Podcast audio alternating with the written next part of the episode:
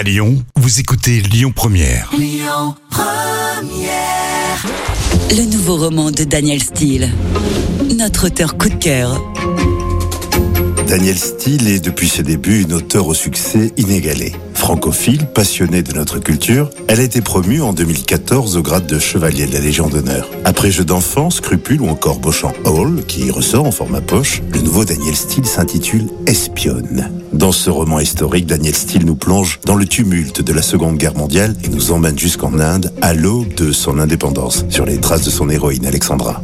1939. La bravoure et le goût du risque d'Alexandra, jeune aristocrate anglaise à la beauté renversante, vont la conduire sur une toute autre voie que celle prévue par ses parents. Infirmière bénévole, polyglotte, Alex est rapidement recrutée par les services de renseignement.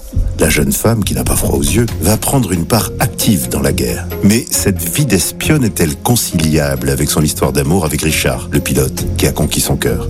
Malgré les secrets, les décennies suivantes les verront parcourir un monde en pleine transformation et vivre de nombreuses péripéties. Vous allez adorer suivre cette héroïne de l'amour en pantalon et rouge à lèvres écarlate.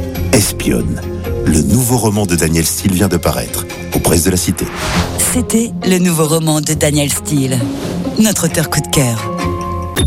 Écoutez votre radio Lyon Première en direct sur l'application Lyon Première, lyonpremière.fr et bien sûr à Lyon sur 90.2 FM et en DAB+. Première.